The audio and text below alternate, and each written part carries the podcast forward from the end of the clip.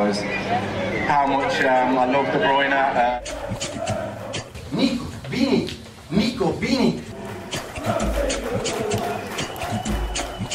Fala aí, Citizen! Sejam bem-vindos ao podcast do Citão, o podcast mais completo sobre o Manchester City aqui no Brasil. Eu sou o Plínio Lopes e junto comigo tem o Matheus Baú. Fala, Baú! Fala, galera! Vitória muito importante contra o Clube Bruges e estamos aí para falar sobre o jogo da última rodada da Champions League e do próximo também. Tamo junto. É isso aí e vamos aos assuntos da semana.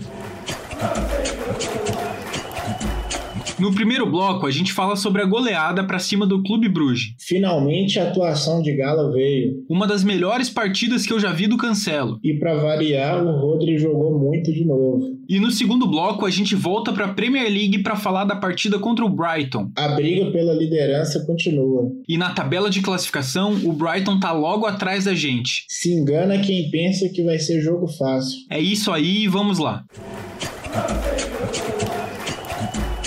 E na Bélgica, o Manchester City fez festa. 5 a 1 para cima do Clube Bruges, com direito à dica do Company, porque é, o Pep Guardiola falou depois do jogo que ele foi pedir algumas dicas pro Company, que é jogador, treinador, faz tudo lá no Anderlecht. Então ele foi pegar algumas dicas do Clube Bruges lá pra gente e parece que funcionou. Cinco gols e uma ótima performance de todos os jogadores que participaram da partida. Se a gente for olhar um pouquinho pros números do jogo, a gente vê que, claro, a gente dominou em posse de bola, a gente tem o Guardiola, a gente sabe que esse é o estilo do Manchester City, mas se a gente for olhar em coisas efetivas do que a gente fez, que foi pro lado de chutes, de ameaças, foi um banho. No total, a gente teve 22 chutes e os caras só tiveram 5. Desses 22, a gente acertou 9 no gol. E eles só acertaram dois chutes no gol. E desses dois chutes no gol que eles acertaram, um deles foi gol. Bom, eu não preciso nem entrar muito mais nas outras estatísticas para vocês verem que esse jogo foi um massacre do City. Pensa só, a gente perdeu perdeu seis chances grandes. Sabe aquela chance que parece que vai sair gol, que o atacante tá ali livre, ele só precisa fazer o certo ali para meter o gol? A gente perdeu seis. Isso significa o quê? Que o jogo poderia ter um placar ainda mais elástico. Eu queria destacar aqui só a partida de alguns jogadores. Eu sei que o Baú vai falar um pouquinho do jogo, vai falar dos jogadores que ele destaca, mas eu acho que o City, o primeiro tempo, principalmente, foi perfeito. A gente podia ter acabado esse primeiro tempo com 4 a 0 facilmente. A gente teve dois gols que foram anulados, um do Grealish, que ele realmente fez a carga nas costas ali do zagueiro, do lateral, e foi muito bem anulado. E o segundo por um impedimento ali do Laporte, um impedimento mínimo. Depois disso, pensei que o City ia ficar com medo de atacar, porque vocês sabem que quando o City perde muitas chances, às vezes eles começam a tomar pressão do time, mas não foi isso que aconteceu. O City conseguiu se recompor e foi atrás dos gols. Primeiro gol do Cancelo, que para mim foi o melhor jogador da partida, achei que a partida dele foi ótimo, tanto defensiva quanto ofensivamente dominou ali a área de jogo que ele estava atuando e ele fez o primeiro gol, que foi um golaço. Preciso destacar também o Phil Foden, que jogou muito a partida toda e fez aquele passe primoroso pro primeiro gol do Cancelo. Tudo bem que o domínio do Cancelo de peito e ele colocar a bola por debaixo das pernas do goleiro também foi muito bonito, mas o passe do Foden foi muito especial. Aliás, o Foden é um dos jogadores que está mais envolvido em gols na Champions League desde o começo do ano. Ele só tá do lado de um cara chamado Haaland, então dá para ver que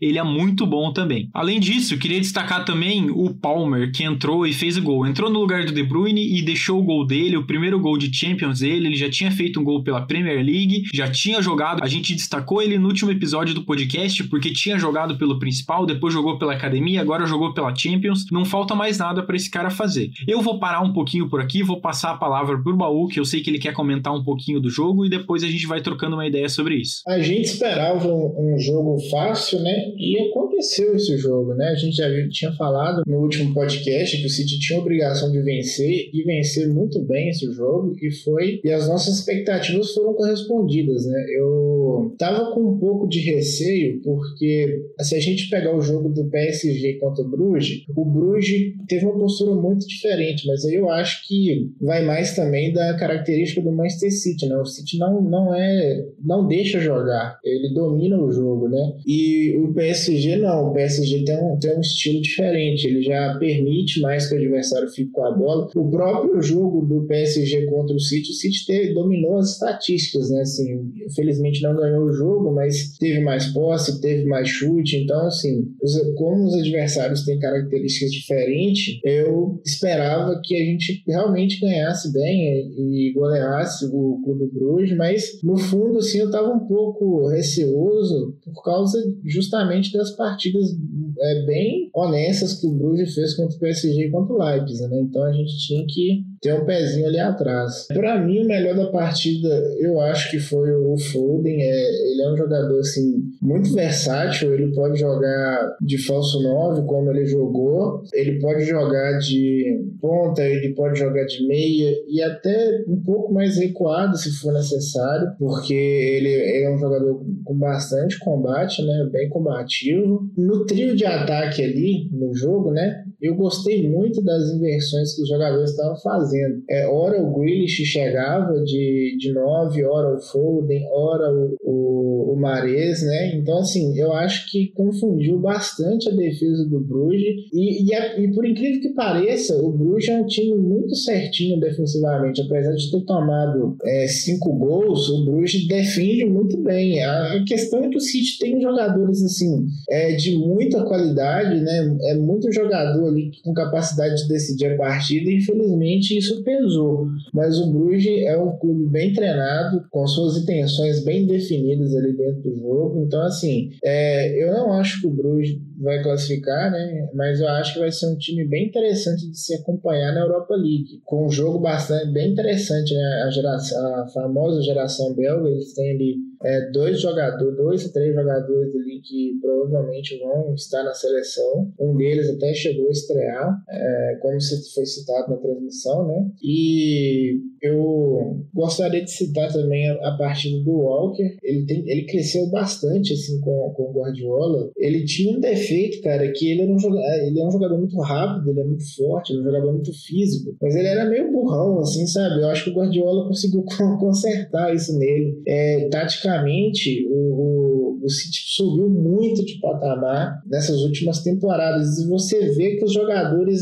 eles entendem o que eles estão fazendo. Eu acho que é uma uma qualidade de, de, um treinador assim, que deve ser muito falada, deve ser muito respeitada, é você falar, você, você conseguir transmitir a informação e os jogadores assimilarem de forma que isso funcione com todos os jogadores, até os jogadores que, em teoria, não eram tão inteligentes taticamente como o Walker, né? É, o Walker, ele sempre se valeu mais da, da parte física e da, da sua velocidade do que propriamente da sua inteligência, mas nessas últimas temporadas o Walker tem se mostrado um jogador muito consciente taticamente, isso é, é muito importante, porque ele é realmente um bom jogador. É, o Rodri, né, assim, ele realmente decidiu que ele vai ser o titular, assim, ele pegou a camisa, vestiu e falou, agora eu que mando aqui nessa função. E é fora de série, o cara é fora de série. Rubem Dias, é, assim, não vou nem gastar saliva para falar do cara, porque é o melhor zagueiro do mundo. Uma coisa, assim, que, que me incomodou, você falou ali do, do Cancelo, né, que ele foi o melhor jogador da partida, mas eu achei ele,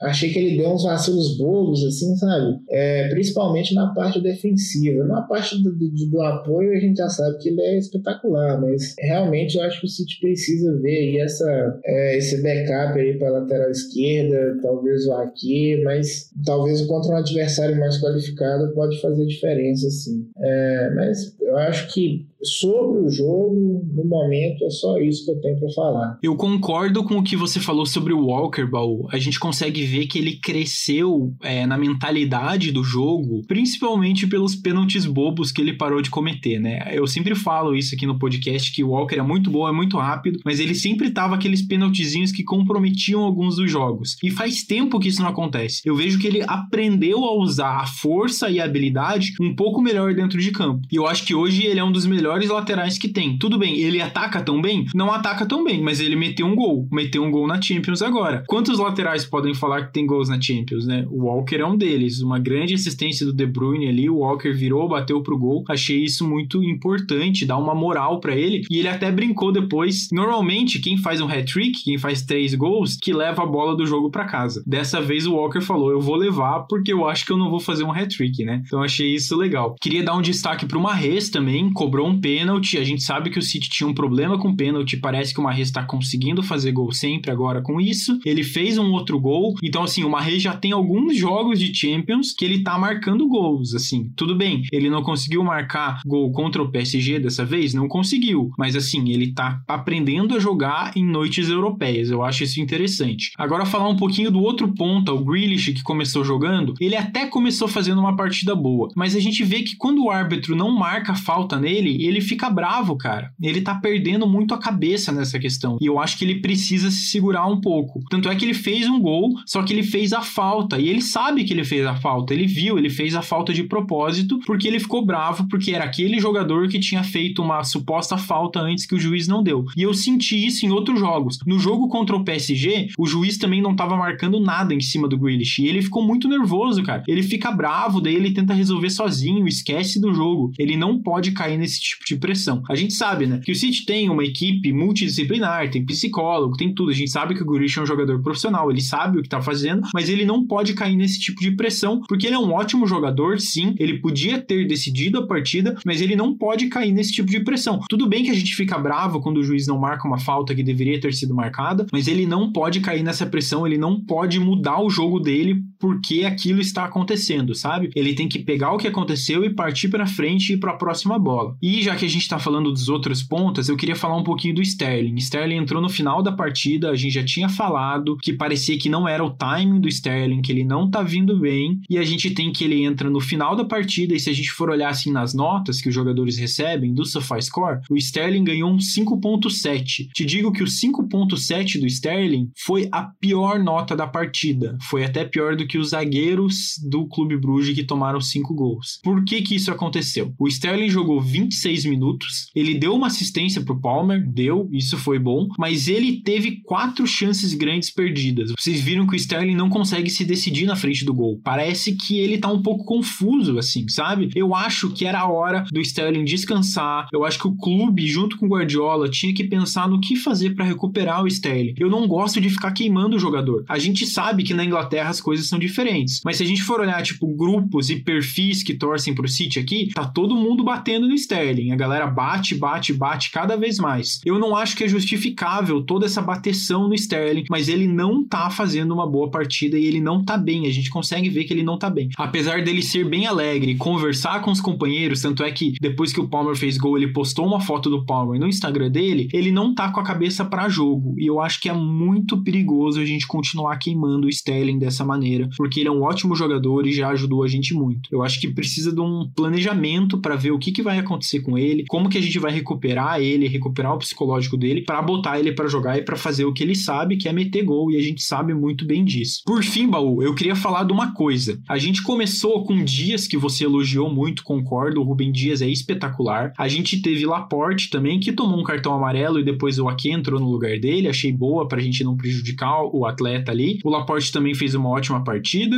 mas me preocupou um pouquinho a falta do Stones, né? A gente sabe que o Stones não vinha jogando desde o começo da temporada, aí ele jogou o último jogo e agora ele não jogou por motivos pessoais. Eu não sei exatamente quais são esses motivos pessoais. Se era a doença de alguém da família, algum problema pessoal que ele precisava resolver e tal, mas me preocupa muito, porque o cara já não tava tendo uma sequência, já tava ficando no banco pro Laporte, e daí quando ele tem a oportunidade de jogar dois jogos seguidos, o cara tem outro problema e outra coisa para resolver. Eu tenho medo do que pode acontecer com o Stones e essa falta de jogo dele. Mas, fora isso, quero ouvir tuas opiniões aí, Baú. É, pois é, Plínio. O Stones, ele já. Ele, desde sempre ele tinha esse histórico de, de lesão, né? Isso não é novidade. A gente não sabe o que, que é. Realmente, a gente não sabe o que, que aconteceu. É, se o City de repente estaria escondendo uma, uma lesão, ou só preservando o jogador mesmo, a gente não sabe. Mas eu, sinceramente, eu acho que o Stones, ele é aquele jogador, assim, mais clutch, sabe? O, o Laporte, ele é um excelente jogador, ele tem um passe é, incrível, ele é um, um, um zagueiro muito técnico, né? Mas eu acho que o Stones, ele tem aquela, aquele quê, assim, de Rubem Dias, sabe? Que é um jogador, assim, mais, mais explosivo, mais decisivo, né? decisivo que eu falo, assim, não de fazer gol, mas uma intervenção, por exemplo, aquele drible que o, o Laporte tomou do Salah, eu acho que muito dificilmente o Stones tomaria aquele drible é, sem fazer o pênalti no Salah. Enfim, eu acho que é um, um ponto para a gente ficar assim de, de observar né, de perto, porque é, é, um jogador que a gente também não pode ficar recuperando o Stones para ficar jogando data FIFA, né? O City tem um, um compromisso com ele de salário, ele é jogador do City. Então, assim, se, se acontecer dele ter lesionado de novo, se ele sentiu de novo, o City tem que dar um jeito, conversar com, com a federação, na, na próxima convocação, dar um descanso para ele, porque é complicado, né? A gente precisa do jogador. É, sobre o Sterling, eu concordo 100% com o que você falou. Eu acho que o City é, é aquilo que a gente tem falado, né? O City precisa preservar o Sterling. Ele não está num bom momento. E às vezes a gente pensa assim, ah, para recuperar o jogador precisa jogar. Eu acho que no caso do Sterling, é que essa questão dele não saber se ele vai, se ele fica, eu acho que tá mexendo com a cabeça dele. E, e essa questão da renovação, eu acho que essa pedida salarial dele e tudo mais, eu acho que é uma forma educada dele falar pro City, ó, oh, eu não quero ficar. E vamos cada um seguir seu rumo. E assim, é uma pena, porque eu gosto muito do Sterling, sou muito fã dele, defendo ele pra caramba, mas se ele não quer ficar, eu acho que até na linha do campo que ele joga, ali na faixa do campo que ele joga, a gente tem o Grealish, a gente tem o Foden, né? Então, assim, eu acho que é até bom que abre um, espaço uma vaga, e a gente tem a oportunidade de fazer caixa com o Sterling, que é um jogador de 26 anos, ele tem muito mercado. Mas eu acho que é só, realmente é só isso mesmo do que, que eu tinha que destacar de, de atuações individuais. É, eu vou falar um pouco agora, gostaria de falar um pouco mesmo sobre a, a situação do grupo, né? Como que ficou o grupo do Manchester City na Champions, né? O PSG acabou ganhando sua partida, né? Um jogo bem, bem disputado contra o Red Bull Leipzig. O Leipzig chegou a virar o jogo. Em determinado momento a gente achou que o Leipzig ia somar seus primeiros três pontos ali, seu primeiro um ponto, mas aconteceu com o Leipzig o que aconteceu com o City, né? Você, quando você tem é, jogadores ali no, no último terço do campo do, do calibre do Mbappé, do calibre do Lionel Messi, é fatal, cara. Você dá, errou uma vez, é caixa, não tem como, né? O City, derrotando o Clube Bruges, ele, ele chegou a, a seis pontos, né? Segurou o Bruges ali na terceira colocação. E se o City vencer agora na Inglaterra o Bruges, o City praticamente classifica, né? Porque ficaria é, cinco pontos né, de diferença pro, pro Bruges, restando seis para ser disputado. É, então, assim, o City dependeria de repente ali, aliás, de, de repente não, se ele vencer, ele fica dependendo só de um empate contra o Leipzig e contra o PSG para classificar, né? Sem, sem depender de, de outros resultados. Uma coisa que eu gostaria de destacar também é o poder ofensivo do City, né? Nessa, nessa Champions League. O City é o, é o segundo time que mais fez gol nessa Champions League. Ficando atrás apenas o Bayern, o Bayern fez 12, aí eles têm Liverpool, City e Ajax com 11. Então, assim, não tem faltado gols pro City, né? É, o problema é que às vezes a gente faz muitos gols aí contra Bruges, contra, contra Red Bull Leipzig, e aí contra o PSG acabou faltando, né? Mas eu acho que o, o City tem, tem feito o que a gente espera, né? Que é dominar os jogos. Tem dominado o jogo até quando não ganha, né? Como foi o caso quando o jogo do PSG. E ainda sobre o Leipzig, o Leipzig ainda pode chegar apenas a nove pontos, né? Na, nessa, nessa Champions, né, se ganhar os últimos três jogos. Então, se o City vencendo aí, pra, realmente praticamente é, vai selar a sua classificação. E aí o City vai buscar né, a primeira classe, o primeiro lugar do grupo ali contra o, o, PSG na penúltima rodada. Decidir quem vai ficar em primeiro. Então, assim, tá bem caminhado. Se não ganhasse ontem, eu acho que daria uma complicadinha assim. Mas a gente é, fez o, o dever de casa, né? Defesa do dever de casa fora de casa.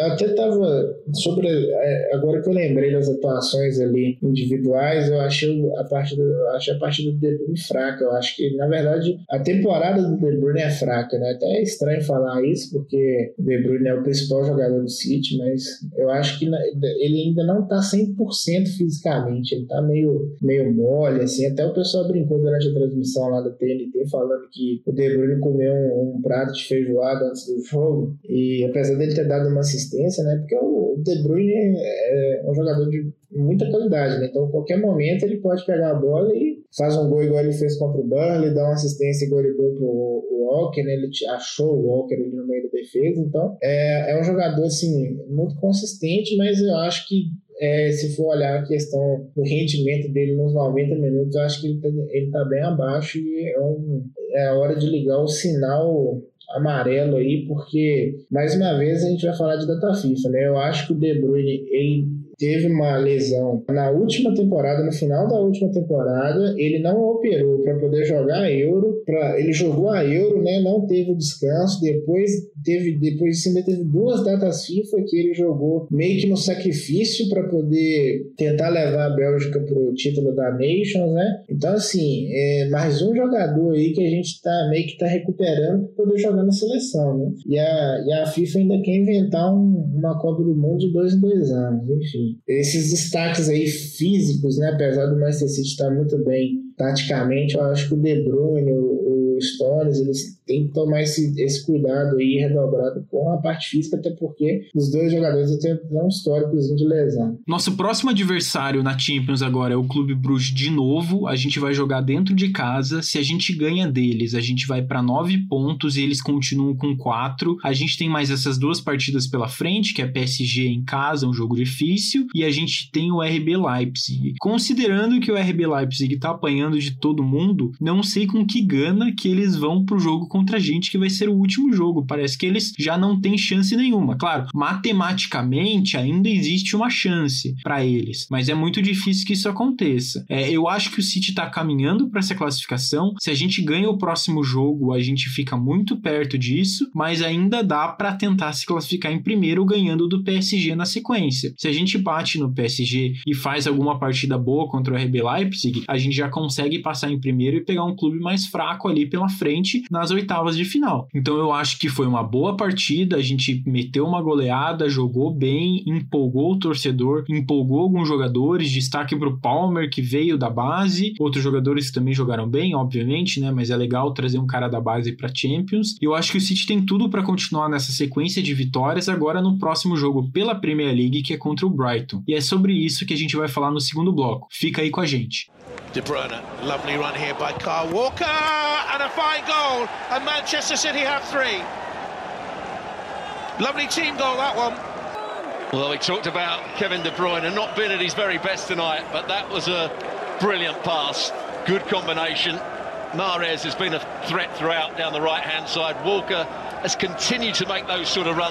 E nesse sábado, o City vai viajar para Brighton para enfrentar o Brighton pela Premier League. O City é o terceiro colocado, o Brighton é o quarto. A gente pode ganhar esse jogo e se aproximar mais dos líderes. É, todo mundo tem jogo relativamente difícil. É mentira, porque o Chelsea vai pegar o Norwich, que é o lanterna do campeonato. O Norwich que vem muito mal. É difícil que a gente assuma a liderança, mas não custa sonhar e não custa a gente acompanhar os líderes também. Tem que continuar ali na sequência que uma hora a gente vai passar, disso eu tenho certeza. Não é um jogo fácil, mas não é para ser aquele jogo muito difícil. O Brighton tá bem em quarto colocado, mas ele não é um time tão espetacular assim. Eles têm bons jogadores, eles têm Troçar, por exemplo, que faz uma bagunça. Ele fez uma bagunça no time do City na temporada passada. Se a gente for olhar para o último jogo que aconteceu em maio contra o Brighton, maio desse ano, eles viraram o jogo por 3 a a 2, então a gente acabou perdendo para eles. Então assim, não é aquele jogo mais fácil do mundo, mas eu acho que o City tem time para isso. Considerando que a gente tá com todos os jogadores bem, a gente tá sem o Ferran, a gente vai ver se o Stones vai voltar, mas como eram problemas pessoais, pelo que a gente acha, pelo que o clube falou, pode ser que ele esteja de volta para essa partida. Eu tô apostando numa vitória do City, eu não apostaria numa vitória tão elástica, e eu não diria que é obrigação do City ganhar como era a obrigação ganhar do Clube Bruges, mas Eu espero que o City ganhe, a gente pode jogar diferente. A gente tem Gabriel Jesus que vai estar tá descansado para essa partida, que pode atuar ali pelas laterais. A gente tem o Foden que é jovem e consegue jogar bem. É, se a gente for olhar para a partida, né, do Bruges,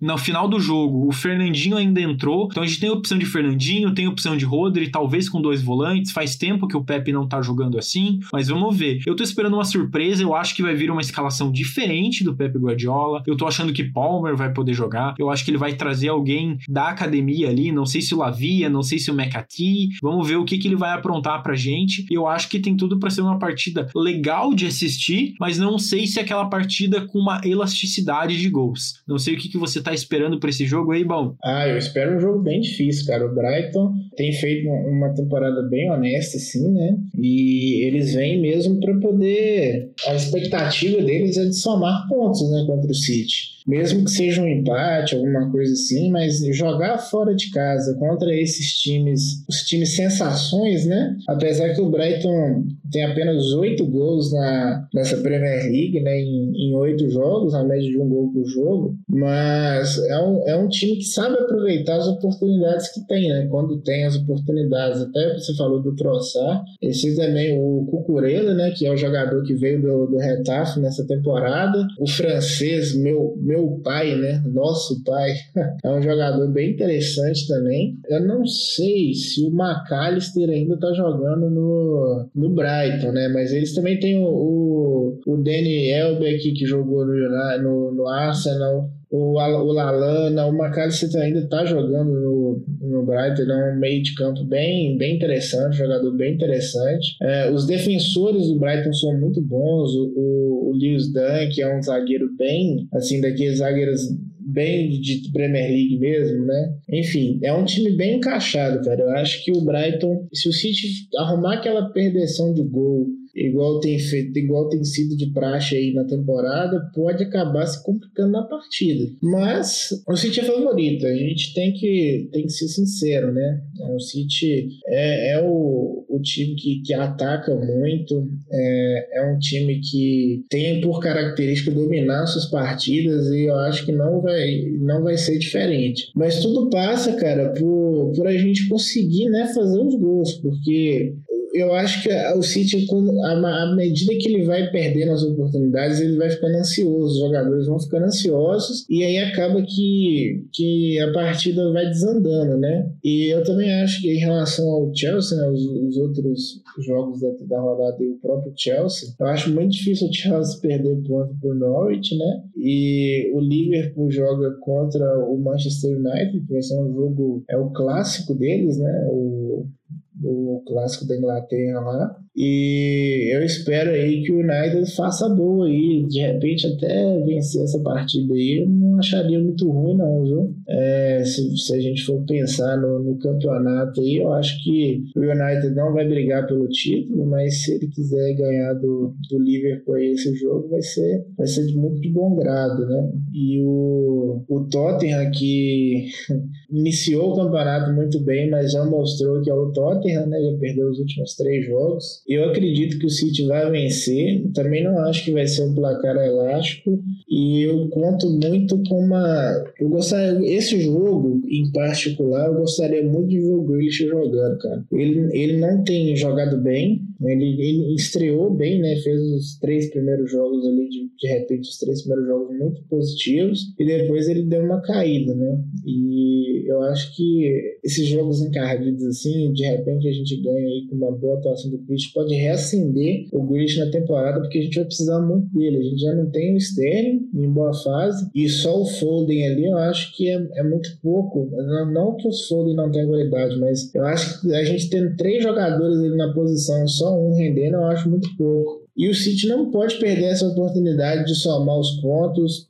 seguir ali colado no Chelsea, seguir colado no Liverpool e começar a desgarrar né, do, do quarto, do quinto, do sexto colocado, já começar a, a ditar o ritmo do campeonato junto com os grandes adversários do City na temporada, que é o Chelsea e o Liverpool. Você comentou um pouquinho sobre o Brighton fazer poucos gols, isso é verdade, mas eles também tomam pouquíssimos gols. Se a gente for ver os últimos jogos, eles empataram contra o Norwich 0 a 0, empataram contra o Arsenal 0 a 0, empataram empataram contra o Crystal Palace 1 a 1, aí ganharam do Leicester 2 a 1, ganharam do Brentford 1 a 0, perderam pro Everton por 2 a 0 e ganharam do Watford 2 a 0 e ganharam do Burnley por 2 a 1. Ou seja, eles estão tomando um gol por partida, dois gols pro Everton, mas um gol por partida no máximo e estão fazendo pouco. Significa o quê? Que a gente vai ter que ter uma defesa bem centrada para não tomar esse gol bobo e tentar meter mais gol. A gente sabe que o City tem uma dificuldade de enfrentar essas equipes que jogam muito fechadas. Normalmente a gente não consegue meter muitos gols. Então a gente vai ter que forçar, a gente vai ter que estudar, né? A comissão técnica vai ter que estudar, ver como que a gente pode agredir eles, como que a gente vai conseguir botar essa bola, porque se a gente não se esforçar, vai acontecer igual aquele jogo contra o Southampton. A gente não vai conseguir meter bola no fundo da rede e os jogadores vão começar a se frustrar e o jogo vai ficar chato de assistir pra gente também, porque o City não vai conseguir ir bem, vai ficar aquele jogo travado, a gente não consegue finalizar, finaliza mal. Então, eu tô com um pouco de medo dessa defesa do Brighton, do ataque nem tanto, assim. Eu acho que a gente tem jogador para isso. A gente tem Laporte, Stones, Rubem Dias. Vamos ver quem vai jogar nas laterais também, agora que a gente tem o Zinchenko de volta. Eu tô achando que ele vai ganhar espaço nesse jogo, mas me preocupa a defesa do Brighton mesmo para ver como que a gente vai conseguir se portar. Apesar da gente ganhar muitos jogos de goleada, a gente sabe que o City tem uma dificuldade para colocar a bola no fundo da rede de fazer gol em vários jogos. Então espero que isso não se repita nesse jogo contra o Brighton e que os jogadores estejam inspirados a fazer uma boa partida. E é com essa esperança de vitória que a gente encerra esse bloco do programa. Antes de partir para o encerramento, eu só queria falar um pouquinho sobre um torcedor belga do City que foi assistir o jogo lá na Bélgica e ele acabou apanhando, na verdade. Ele foi atacado por torcedores do Clube Bruges e ele tá no hospital ainda e o estado dele é grave. A gente não tem muito mais informações, mas a gente sabe que o City mandou uma nota oficial falando sobre isso e a gente espera que ele se recupere, né? A gente manda nossas energias positivas para ele, porque é difícil, né?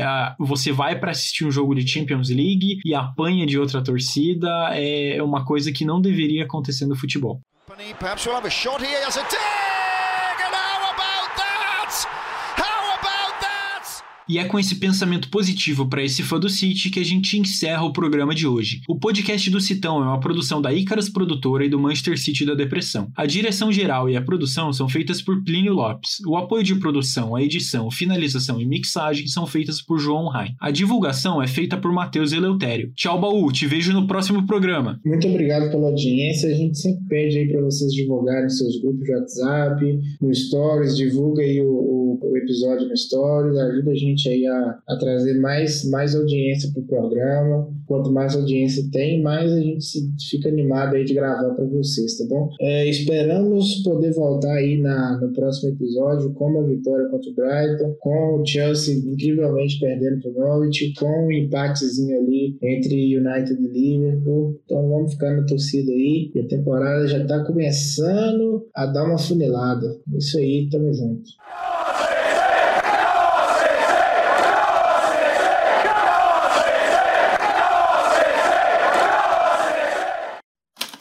Este podcast foi editado por Icarus Produtora, soluções em audiovisual.